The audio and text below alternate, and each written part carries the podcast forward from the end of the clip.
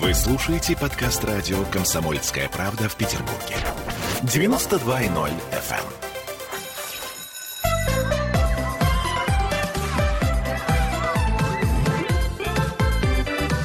Родительский вопрос. Ну что, поехали. 11 часов 3 минуты в Петербурге, и мы начинаем наш разговор о разговорах. Сегодня О, да. вот так вот мы э, решили сформулировать нашу тему. Итак, как, зачем и о чем разговаривать с ребенком? И вообще, может, не стоит разговаривать. Может быть, есть кто-то более профессиональный, может быть, нанять профессионального переговорщика, а если нам и не хватает сил, времени и желания. Аглая Датышидзе, психотерапевт в нашей студии, и я, Ольга Маркина, и мы в прямом эфире, и если у вас есть какие-то вопросы, то вы можете нам позвонить а, по телефону прямого эфира 655-5005, а так можете писать в трансляции ВКонтакте. И, в общем, будем рады ответить на ваши вопросы. И э, вопрос у меня к вам такой. А вы вообще э, нормально находите контакт с собственным ребенком? И всегда ли вы знаете, о чем говорить? Вот я заметила, что большинство моих разговоров с ребенком это ты что хочешь поесть? это или это? Что мы наденем сегодня? Это или это? Так. То есть э, они Ну, такие тебя- очень конструктивные. Но у тебя ребенок еще, понимаешь, не такой, который болтающий, не, тот, не в том возрасте. Здравствуйте, во-первых. Я знаю, что есть у Юлии Гиппенрейтер, ну не знаю, конечно же, все знают. У Юлии Гиппенрейтер есть такая книга, которая называется «Как говорить, чтобы дети слушали, как слушать, чтобы дети говорили». Очень хорошая книга, и, в общем-то, там многие вещи сказаны, и там очень много таких примеров, прям примеров. Но вообще я бы разбила по возрастам, но в целом я могу сказать вот что что есть так называемая родительская функция. И как бы нам не хотелось обожествлять эту историю, но родительство — это функция. И мама, и папа — это функция. То есть есть человек, который появился в этот свет. а, Ты его очень-очень любишь, через это тебе легче выполнять свою родительскую роль. Но тем не менее там есть функции. И в частности родителю нужно каким-то образом а, жизнью ребенка управлять. Не в смысле прямо управлять, как там, не знаю, тиран, а управлять таким образом, чтобы а, можно было там что-то ему, как-то его научить, что-то с ним сделать такое. То есть, То есть- мягкий контроль, да? То Ну, есть, тут- с одной стороны, не, не, не полный контроль, но ты же, если ты разговариваешь с ребенком, Ну, то ты понимаешь хотя бы есть круг функции проблем. родительские, там есть функция контейнирования, есть функция направления, есть функция обучения, есть функция контроля, есть функция защиты, есть много-много-много функций в этой вот работе, которая называется родитель. Ну так вот, хороший контакт с ребенком помогает, да, привязанность с ребенком помогает эту функцию выполнять хорошо. Если у тебя плохой контакт с ребенком, если ты как-то к нему подходишь только по делу, а все остальное время не утепляешь, то можно получить такое типа, а ты кто? Вообще, ты вообще кто? Ты ко мне только по делу подошел, я к тебе тоже буду только по делу подходить. Как дела в школе? Денег дай, да, или Нормально, что-нибудь дай денег. Вот. А Где ты запачкал куртку? Нормально, извини, дай денег. Да, а если мы говорим про то, как формируется привязанность, то в привязанность входит совместное время, бессмысленное совместное время, совместное бытование, хороводы, обнимашки, ручки, дурацкие разговоры и так далее. И вот, собственно, разговаривать надо и вообще общаться надо с ребенком. Извините, что я такую какую-то простую вещь говорю, как дважды два. Для того, чтобы плотно сформировать привязанность, а есть книга, господи, как вырастить ребенка счастливым а, Жан Ледлов про привязанность. Есть книга «Не упустить своих детей» Гордона Ньюфельда, тоже про привязанность. Ну так вот, если хорошо сформирована привязанность, ты потом через эту привязанность можешь так, знаете, как это самое, вщух, просто головой мотнуть или глазами моргнуть, и ребенок уже понимает. И вот разговоры, они входят вот в формирование этой привязанности. И плюс к тому еще Психика ребенка формируется на основе психики тех взрослых, с которыми он общается. И очень важно, чтобы был какой-то стабильный объект. Стабильный объект, который стабильно может быть, приходить, говорить, отвечать, слушать, контейнировать, не контейнировать, как-то жить, проявлять все эмоции. Вот так вот разговоры тоже туда входят. Собственно, вот это если коротко. А так можно и по возрастам. Ну, желательно, чтобы это были родители. Ну вот а в этом-то и дело, знаете, а если ты родитель, если ты ребенком, простите, пожалуйста, за слово управляешь, да, направляешь, если ты его воспитываешь, да, а, то важно, чтобы у тебя был хоть какой-то контакт. Это не обязательно разговор. Можно вместе что-то делать молча. Можно вместе танцевать, можно обниматься. Можно просто валяться на диване. Вот как мы валяемся Можно на диване деваться, и можно обнимаемся. смотреть кино вместе, через это кино потом что-то там обсуждать. Мы с дочерью очень любим кино смотреть, да, у нас проектор есть, например, мы там сидим и смотрим, я показываю, и я ей говорю, слушай, а ты вот это смотрела? Она говорит, нет. А она потом говорит, ты это смотрела? Я говорю, нет. И мы показываем друг другу. Иногда бывает так, я показываю ей что-то, а сама не успела посмотреть, а потом через какое-то время она меня сажает и говорит, посмотри, это было хорошо. Например, да. Вот. В общем, короче, Поэтому вопрос про привязанность. И про то, что если у тебя хорошая привязанность, извините, пожалуйста, просто удобнее гораздо воспитывать детей. И разговоры сюда входят. Ну, Разговоры же бывают разные, давайте по возрастам. Ну, допустим, мы возьмем дошкольный возраст. И совершенно разные задачи там а, в разных а, в разных возрастах. Да, если там у тебя до года ребеночек, ты с ним гуляешь и рассказываешь ему все, что угодно, а он на тебя смотрит космическими глазами, и, тебе вообще с ним хорошо, да. И ты можешь, вот смотри, птичка полетела и что-то такое. Ну, конечно, это такой, знаете, радиомама такая, да, как бы мама-мозг такой. Или не мама, да, кто-то еще. Потом, когда ему два, три, четыре, ты ему говоришь, нет, нельзя, сюда, давай, хочешь, смотри, смотри. О, куку, сюда, куку, куку, куку, куку. Вот эта вот история да, такая. Да-да-да. Много историй про границы. И, конечно же, в этом месте а, хороши бабушки, которые уже никуда не спешат, и им уже ничего не надо, они уже что-то в жизни добились, и вот им не надо на работу, и они могут это долго выдерживать. И, конечно же, трех-четырехлетнего ребенка сложно выдержать, потому что ему нужно этого куку, ну, бесконечно. А ты устал на работе, тебе вообще это куку, ну, один-два раза интересно. Поэтому, конечно же, нужна деревня. Деревня, когда есть бабушки, мамы, тети, там какие-то еще люди. И вот эта вот тусовка во дворе, и это, конечно, не просто в городе. И почему, собственно, детей в три года предлагают а, отдать в садик? И не потому, что сложно, хотя и потому, что сложно Нет, и тоже потому бывает. тоже. И потому, конечно, тоже. Но потому что ты уже не можешь этот вот весь мир вмещать, все время быть этим куку и так далее. Вообще невозможно. Что же дальше?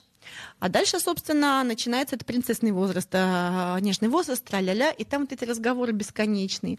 Кто это, какая девочка? Боже, это принцесса к нам пришла? О, Господи! Мы однажды были с дочерью, уже поздновато для нее были, ей было 9, а в, простите, пожалуйста, в Диснейленде, в Гонконге. Не то чтобы специально в Гонконге, я ее повезла для Диснейленда, так получилось. Но, в общем, мы были в Диснейленде.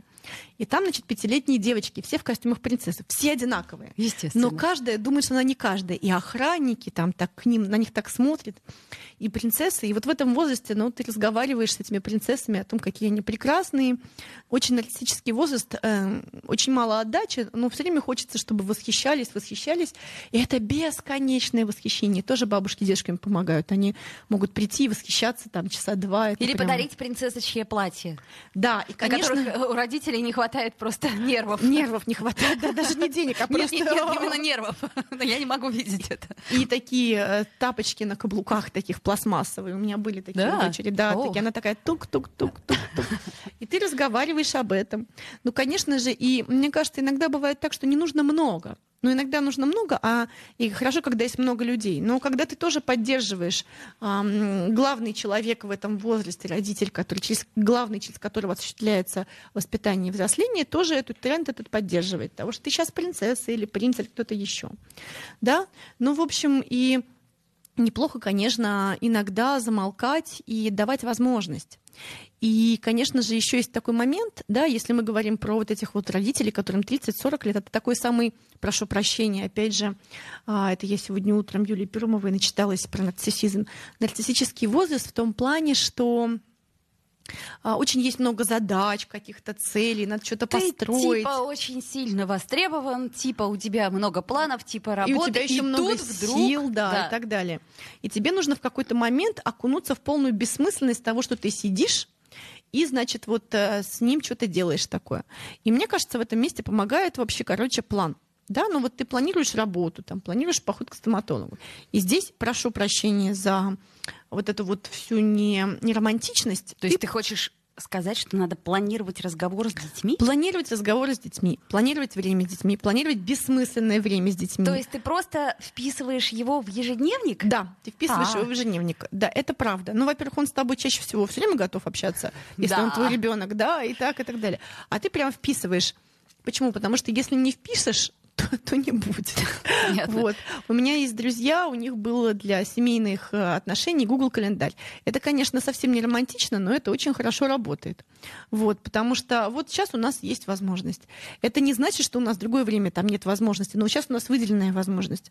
Поэтому важно, чтобы вы не просто приползли такой весь, да, да, после работы, ну, а чтобы вы имели реальные а, ресурсы. Вы их спланировали, спланировали отпуск, спланировали свободное время. Свободное время для себя сначала, чтобы так вот прийти в себя, а потом а, спланировали время с ребенком да, и спланировав время с ребенком, вы уже, значит, с ним разговаривали, в частности, или делали всякое разное, не обязательно разговаривать. Вот. И дальше мы говорим про там вот этих всех школьников. А, я не знаю, у тебя еще не школьник, но когда я помню, что моя дочь, как в анекдоте, пришла, кинула портфель в, другой угол прихожей и говорит, не пойду больше, что это за ужас такой ужас. И приходится разговаривать дальше вот про это всю ерунду. Детские анекдоты из школы. Помнишь, были анекдоты такие? Встречаются как-то русский, немец и француз. Вовочка, русский, немец и француз, поляк и так далее. Черная рука. Дурацкие похабные частушки про туалет, господи. Мама, хочешь анекдот расскажу? Внутри меня такое, нет, не хочу. А, а ведь такой, надо ну смеяться. давай. ну смеяться не надо. И она рассказывает своими же словами вот это не все этот детский фольклор, который вот это и самое. При этом ты это вспоминаешь из своей жизни. Да, и ты думаешь, о, а у нас было еще вот это, а, а у нас было такое окончание. Это правда. Вот, она думает, что она тебе открыла этот, э, Америку, а ты ей рассказываешь, что вообще в нашу жизнь, в наше детстве было другое окончание, и вообще этот стишок, он раза длиннее, да. И, конечно же, в этом месте ну, на это нужно все иметь ресурсы, потому что часто это уже неинтересно, с одной стороны, а с другой стороны, что-то можно найти новое. А с третьей стороны, почему бы не формировать в разговорах? Сделаем паузу, давай, а после давай. этого вернемся в эфир.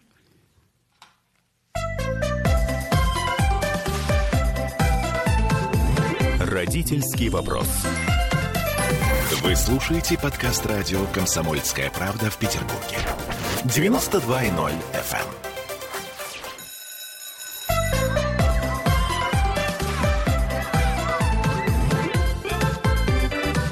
Эм. Родительский вопрос.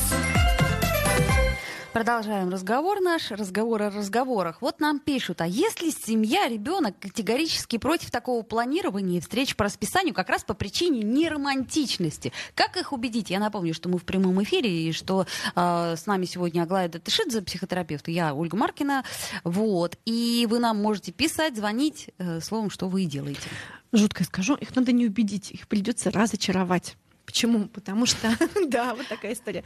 Вообще, в принципе, история отношений, мне кажется, это часто история такого разочарования и прихода к реальности. Ну так вот, как это разочаровать? О чем это вообще? О том, что если ты по расписанию, то ты можешь получить вот это. А если не по расписанию, то вообще можно ничего не получить. Или получить неизвестно что. Неизвестно, неизвестно как. Когда. Да, неизвестно когда. Может получиться хорошо, может не получиться хорошо.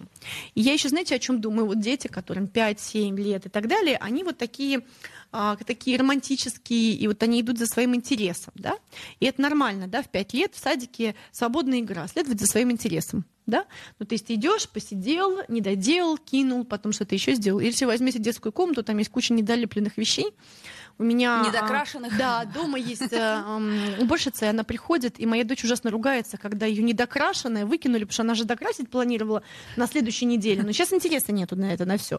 Да, как бы, и вот, а я сейчас докрашу, о, как раз, да. Ну, все хорошо иметь такую мастерскую. Детская комната такая мастерская, где вот э, э, строится личность. Ну, кстати, я заметила, я тоже не выбрасываю недоделанные и недокрашенные, Конечно. потому что вдруг у него возникает неожиданное желание доделать. Да я думаю, я через неделю причем. Я и свою недоделанную Э, вот так мы живем в мире недоделанных Должна быть такая мастерская, да, а, где все недоделанное, и куда больше то не допускают. Вот я тоже думаю про это, про отдельную мастерскую. Ну так вот, к чему я все это говорю-то? к тому, что а, разочарование в том, что если ты маленький ребенок, ты можешь э, за своим интересом чувство идти. А давай сейчас так, а давай сейчас это, а давай сейчас то. И часто моя дочь мне говорит, а давай вот это вот сейчас сделаем. Говорит, слушай, мы же идем с тобой в школу. Ну там идет человек в школу. Слушай, мама, а давай в Икею поедем. Потому что это такое настроение. Неплохо, да. Ну так вот, хороший человек, взрослый, хороший человек сказал, взрослый человек умеет а, по плану, ну не то чтобы входить в состояние, но умеет уже как-то управлять своими состояниями. Он может так да. вот выспаться, так вот успокоиться, так вот набраться ресурсов, чтобы потом быть вот более-менее радостным, например, да, или там э, имеющим возможность какое-то удовольствие. Ну, получить. настроить себя, по крайней да, мере. Да, как-то себя настроить. Угу. И вот история такая, что взрослые люди, и особенно семья в городе с детьми, там есть несколько, несколько взрослых, какие-то планы, то это семья, где есть эм, какой-то объем планирования. И в частности, если есть какое-то хорошее, то не то чтобы плохо, неплохо бы запланировать радость. Но неплохо бы запланировать место для радости, время для, для радости. И запланировать его так, что перед этим бы запланирован сон, отдых, какое-то вот переключение, потом вот это, потом выход. То есть достаточно много времени. Составлять пустое место. Вот. Но мы же говорим про разговоры с детьми, да? А, и дальше, вот я думаю про 7 и дальше лет, а, и, конечно же, бывает и раньше, но у ребенка вообще уже сформировывается, формируется такая вот большая-большая она начинает формироваться с 8 месяцев. Деревня привязанностей. То есть есть деревня привязанностей, этот термин э, Гордона Ньюфельда и Ольги Писарик. Вот. Э, Ольга Писарик, книжка называется «Заботливая альфа». Даже не книжка, а брошюра. Вот. Короче, в общем, и эта деревня привязанности такая, что у человека, у маленького ребенка, у него привязанность к какому-то количеству людей. То есть и, как, и с каким-то количеством людей у него уже есть история. Угу. И он может эм, рассказать какому-то количеству людей, что у него было. Да? То есть, грубо говоря, вы не можете, но приезжает кто-нибудь. Ты вот имеешь меня... в виду, что это не только родители. Mm-hmm. Вот. Да, mm-hmm. вот у меня есть подруги и сотрудники, с которыми а, у моей дочери уже вот сложившиеся отношения. И они потом приезжают и говорят, ну как ты? Они говорят, все хорошо, такой безумолку болтает. Вообще разговаривает и разговаривает. Мы с ней полгода не виделись, она пытается мне полгода пересказать, что там было. Вот. Это раз. Второй момент еще очень, конечно же, вот когда вот эти вот детские игры, да, такие очень-очень детские, и которые все знакомые там, а тут играют, простите, в доктора, тут в школу, тут во что-то еще играют, да. Конечно, хорошо, когда есть э, друзья. И в этом месте, мне кажется, ты как родитель занимаешься тем, что ты все время подгоняешь в эту детскую комнату друзей. Или отправляешь, а, или там что-то еще. Ты все время подгоняешь какой-то материал туда, которого как-то тебе кажется не хватает. Вот. Ну и, соответственно, а дальше возникает очень много вопросов, если вот а, младший подросток, да, а, мама, что такое аборты? Младший подросток, это мы говорим 12, 13, 14 да, лет. Да, 11, 12, 13, 14 лет. а. То есть сложные вопросы, те вопросы, к которым мы, может быть, сами и не готовы. Ну, не то чтобы не готовы, мне кажется, что у любого взрослого человека, ну это я так режу, да, может, я тоже разочаруюсь, пойду на улицу разочаруюсь. Есть какой-то готовый пул ответов на вот такие вот экзистенциальные вопросы, которые начинаются мама, а аборты? А ты когда не делала аборты? А что это такое? А почему? Как это происходит? Вот недавно меня задали вопрос. А, видимо, где-то где-то у кого-то увидели, да, надо как-то с этим обойтись, да, значит, соответственно, ты делаешь ревизию своих представлений об абортах. Вот, а, не будем развивать холивар, да, значит, мама, а вот это как что? мама там, а про семью, мама, а про работу, мама про отношения, а мама про место в жизни. Ну вот место в жизни чуть попозже. Думаю, да. да. И, дай бог, если такой вообще вопрос он возникнет. Да, нет, если он возникнет, вопрос, если это будет к нам. Вот ну, в общем, какую-то такую да. свою социальную философскую концепцию тоже можно вложить. И это не обязательно должно быть много и долго. Это должно быть просто в какие-то важные моменты. Да? То есть не каждый день может это быть. Просто ты когда в какой-то момент ты видишь, что открылось окно, и ты то какое-то зерно сажаешь. Вот. Ну, если, конечно, приживется эта идея. И вот я еще, знаете, о чем думаю? О том, что родители с ребенком еще может быть какое-то свое поле разговоров, свое поле тем. Например, есть какие-то интересы, которые есть у родителя, есть интересы у ребенка, они совпадают. Или какая-то вот длительная история. Я помню, что э, мой отец, когда я просила его что-нибудь рассказать. Он рассказывал мне истории из Библии. А потом, когда он рассказал мне всю Библию, он начал мне рассказывать древнегреческие мифы. Угу. Вот. И с тех пор я, в общем, достаточно хорошо знаю библейскую историю и мифы Древней Греции. Вернее, когда я потом их читала, я думала, блин, откуда я все это знаю? То, господи, я что, из Древней Греции? Я что, из библейских времен? А выясняется, что когда мне было 4, 5, 6, мне это все в качестве сказок рассказывалось, да? И это было очень хорошо да, то есть вот какие-то штуки передаются, и это один из способов а, вообще диалога, да, когда ты говоришь, давай лучше тебе сказку расскажу. И это все равно внутренняя ваша история. Да. То есть только вы вдвоем знаете, о чем она. И это хорошо, потому что ты к родителю можно подойти и сказать, слушай, расскажи мне дальше сказку. Или культурные коды, которые mm-hmm. мы, собственно, закладываем, и они потом у нас совпадают. Да, Это они тоже, у нас кстати, потом совпадают. Неплохо. Да, и потом э, ты можешь сказать, слушай, красиво, и тебе скажут, да, вот это тоже мне красиво. Но иногда могут сказать мне, как дочь говорит, слушай, тебе одно красиво, а мне вообще другое красиво, да. Совершенно верно. Не хочу я на твое море, не хочу я на твой Алтай, мне вообще другое красиво. Ну что я могу поделать? Тебе это красиво, мне другое красиво. И дальше в какой-то момент приходится и в диалоге, и что-то еще идти куда куда-то в то место, где тебе некрасиво, неинтересно, но вот. тебе интересен человек, которого ты любишь, да, и через любовь к которому ты его воспитываешь, да, выращиваешь выращиваешь, а потом отпускаешь, да, выращиваешь, отращиваешь. Это такая неблагодарная, короче, работа. То есть ты имеешь в виду, что наступает тот период, когда ты все-таки должен переломить себя и пойти, так сказать, в Ну, этот Диснейленд, э, ну, условный Диснейленд, Переломить, там, не переломить, Динопарк, там, да, неважно. переломить, не переломить, но ты понимаешь, что у тебя есть метазадача, да? У тебя нет задачи, ты не то чтобы хочешь на- в Диснейленде покататься или послушать про Моргенштерна и Клаву Коку, как я слушала недавно. Да, мой ребенок открывает рот, и оттуда Моргенштерн и Клава Кока. Вот, если ты знаешь, кто... кто- Я знаю, я как-то стараюсь, так сказать. Вот, стараешься соответствовать, да? Мгм. Вот, и, соответственно, всякие разные вещи. Да, и м, ты понимаешь, что твоя метазадача — это быть близким и интересующимся этим ребенком и допускающим, что это вот есть. Ну и, соответственно, ты собираешь ресурсы и в какой-то момент слушаешь задаешь вопросы. А иногда это бывает такой, «М, Моргенштерн, мгм, ой, Клава Кока, да. Мама, а Моргенштерн случайно встречался с Клавой Кокой. «Мгм, Хорошо. А теперь у него вот эта м, другая жена. Ну, что при такое. том, что у тебя нет ответного вопроса, поскольку это не, в- ну, в некотором смысле не входит в круг твоих Ты просто интересов. понимаешь, что на данный момент ребенок формирует какую-то свою реальность и свое представление об этом. И в эту реальность можно подкинуть еще кого-то, кого-то. Ну, вряд ли туда, конечно, Мартин Иден подкинется уже, но можно подкинуть Стинга, например, или кого-нибудь еще. Но там. вдруг зайдет, что историю, да? М, Недавно, я знаю, что моя дочь очень любит кино, и я чё- на примере все. Недавно я купила курс, называется «Как смотреть кино». Ну, чтобы было видно, что вот так, так и так. И мы с ней вместе смотрели курс «Как смотреть кино», чтобы мы потом это кино могли смотреть не просто так, а говорит, смотреть, вот это вот это начало, это экспозиция, это вот сюда, это вот сюда, это такой сюжет, такой сюжет. Хопа, и уже есть возможность другой, другой, другой оптики.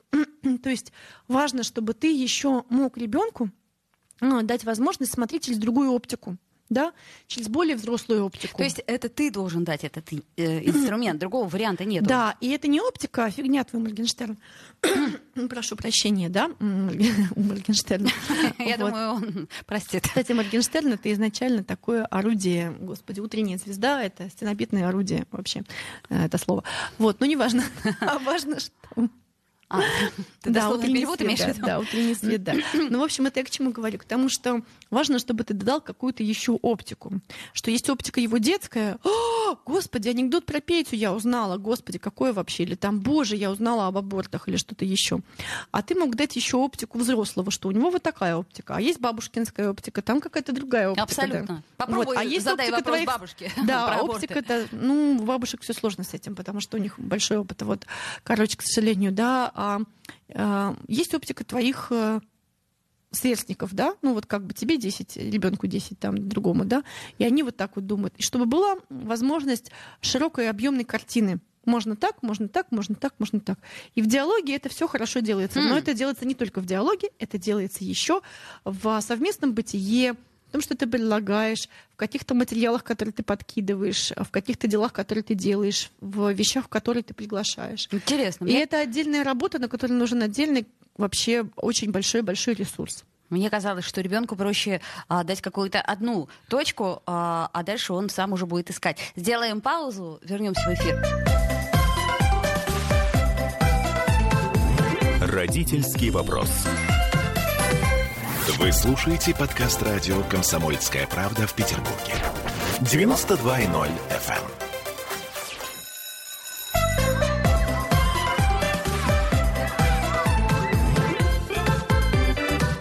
Родительский вопрос.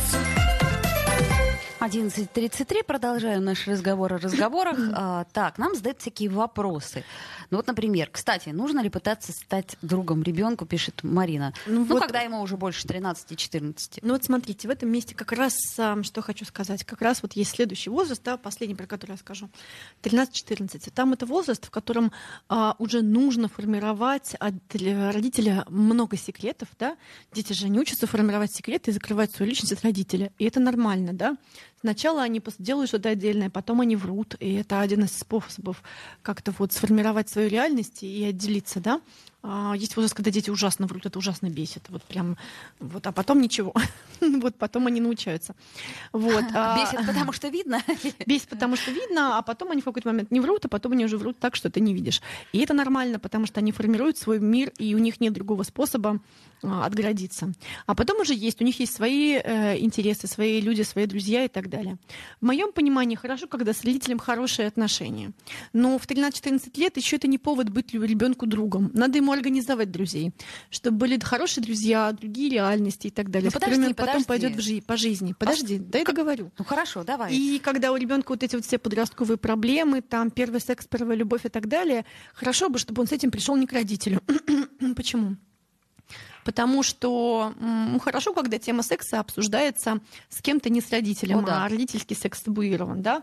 Хорошо, когда есть кто-то еще, и хорошо, когда ты на этого кого-то еще, вот, например, на какой-то преподаватель смотришь и говоришь, спрашиваешь, «М, Марья Сергеевна, а Марья Сергеевне должно быть тоже лет немного. Как там мой, мой Федя нормально? Она говорит, нормально, влюбился, все хорошо, пройдем, нормально. И ты такой, господи, думаешь, ну если что вы мне скажете, она скажет, да, скажу, скажу, все хорошо будет. И, значит, идет дальше с ними вот в эту подростковую историю, и вот так это проходится. Вот. И это грустно, когда приходится хорошо иметь хорошие отношения с ребенком, да. Но это грустно, когда ты единственный друг О, да. ребенка в этом возрасте, потому что неплохо бы иметь социальную среду уже к этому моменту очень-очень плотную, чтобы ребенок мог на, на что опереться. И ты тот человек, от которого нужно отстраиваться, не пристраиваться к нему, а отстраиваться от него. И это твоя задача, да, потому что задача подростка бесить родителя, быть неудобным, быть каким-то, который вот делает все наперекосяк и противоположно и так далее. В антисценарии находится. Это его задача. Это капец, прошу прощения. Неудобно, очень хочется в этот момент к ребенку приблизиться, сказать, ну я же тебе друг, я же тебя люблю, и прилипнуть к нему. А нужно в этом месте стоять, дышать, а, злиться, ругаться внутренним матом и так далее. И это все очень непростая задача родителя. Но если ты ее выживаешь как-то, то у тебя уже такой сформированный, сформированный человечек, наполовину тебе знакомый, наполовину незнакомый, имеющий свои какие-то социальные связи и уходящий от тебя в свою жизнь, и оставляющий тебя в свою жизнь. И тогда в этом моменте возникает вопрос, вот твой ребенок вырос, подросток ушел, где же твоя личная жизнь? Смотри, нам задают вполне логичные вопросы. Как же, э, пишет нам Евгения просвещение, ведь друзья про презервативы не расскажут и про ЗПП, ну, понятно, П. Ну, я думаю, что есть, во-первых, книжки хорошие. Можно сказать про ЗПП, если спросили, да.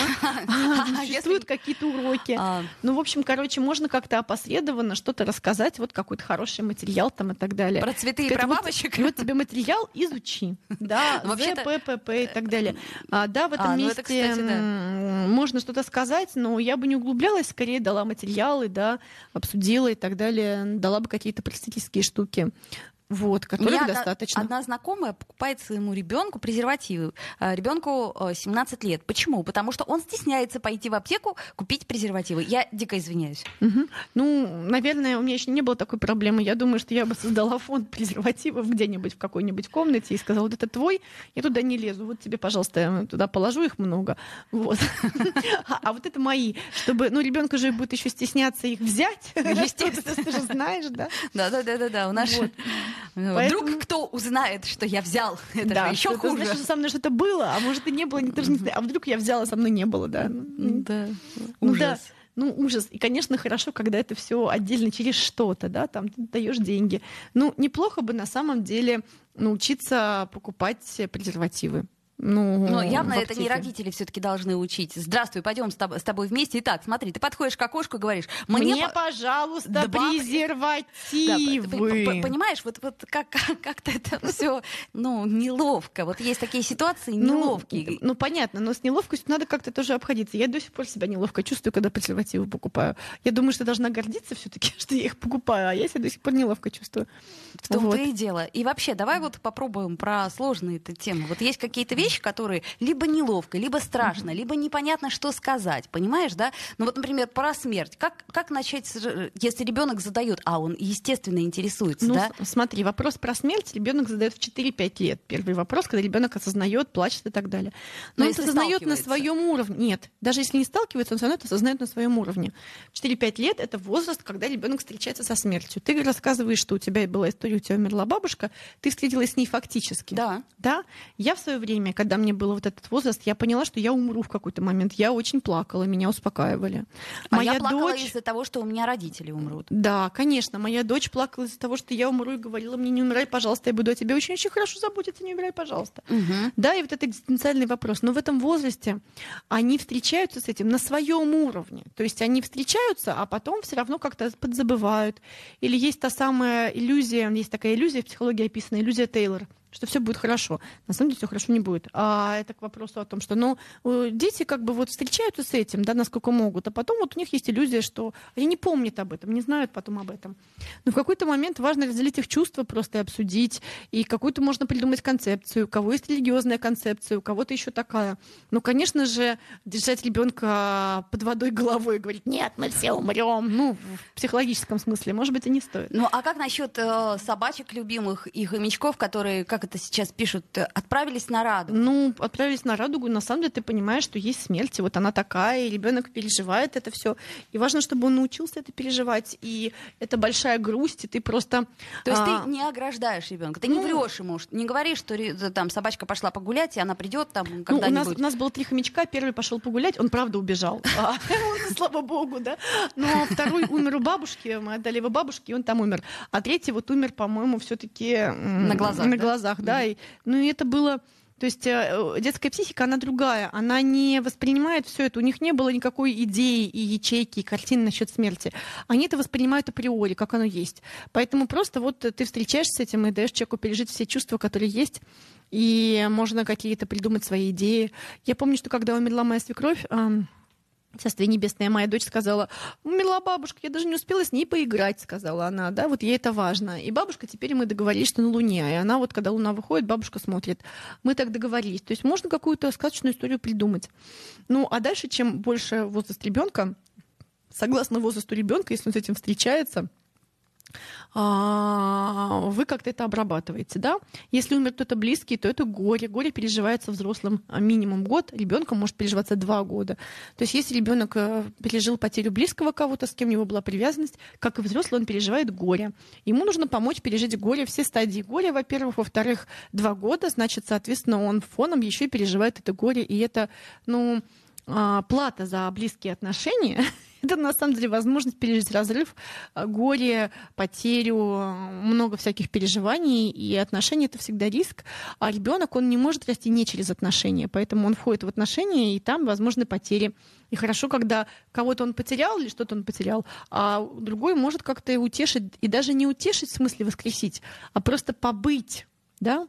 Вы знаете, я не помню это цитата из кого, кажется, из Игоря Погодина, про то, что вот психолог, он а, похож на человека, который сидит рядом с ребенком и подходит к нему и говорит, слушай, что ты делаешь? А ребенок говорит, я жду маму. И вот он сидит с ним, сидит, сидит, а потом вот как-то выясняется, что мама-то и не придет но а, тот, кто с тобой сидит, уже стал тебе близок и может помочь тебе это пережить. Вот и здесь, понимаете, то есть э, вот э, есть идея, жду воскрешения, да, жду какое-то чудо, что смерть не случится. И кто-то рядом сидит, сидит, и он, конечно же, эту экзистенциальную данность не предотвратит, да, ничего с ней не сделает, но он как-то может а, побыть с тобой, чтобы тебе было полегче, помягче, и чтобы ты мог как-то найти для себя на данный момент выход. Но со смертью мы встречаемся периодически, систематически. Так или иначе мы с ней встречаемся а, на протяжении нашей жизни. И особенно если у нас есть отношения, много отношений, много близких отношений, то нам придется переживать много потерь тоже.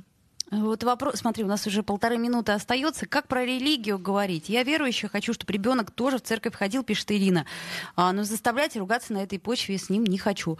Ну а... вот вы говорите, да, что я верующая, хотела бы, чтобы ты тоже хотел. Но у тебя есть выбор. И вот в этом месте придется встретиться с историей, что может оказаться, что ребенок будет ходить в церковь, а может вариант, что не будет, или может быть потом будет в какое-то свое время, или когда он эм, переживет все вот эти истории отделения от вас, а пока он будет отделяться от вас, он будет в антисценарии, не будет ходить никуда. А потом, когда он вырастет большой, и ему захочется идентифицироваться с вами, возможно, он будет это делать, но возможно, это будет, когда ему будет 40 или 50. видишь, маленького-то ребенка, по идее, почему бы не брать с собой в церковь? Ну а что в этом такого, если ты, предположим, вот воспитан в такой семье, если ты, ну... Ну, взять с собой в церковь какую-то традицию. Если ему это зайдет, то хорошо. Не зайдет, не зайдет. Я помню, что у меня был такой очень большой религиозный период э, в подростковый. Да, Очень-очень прям большой. Мне, да? мне было важно. Да, потом как-то мне стало важно другое. Вот. И я думаю, при уважении к религии, вообще ко всем религиям, что религия, как и все прочее, это тоже инструмент и прекрасный инструмент для того, чтобы встретиться с экзистенциальными данностями. Смерть, бессмысленность, хаос, а, выбор, а, ответственность, смертность, одиночество. Но, по крайней вот. мере, это очень удобно объясняется. Да, и там очень всякие вещи удобно объясняются. И я думаю, что если а, человеку нужна религия, то он к ней придет. Если человеку сейчас не подходит религия, то нет. До встречи! До встречи! Родительский вопрос. Вы слушаете подкаст радио «Комсомольская правда» в Петербурге. 92.0 FM.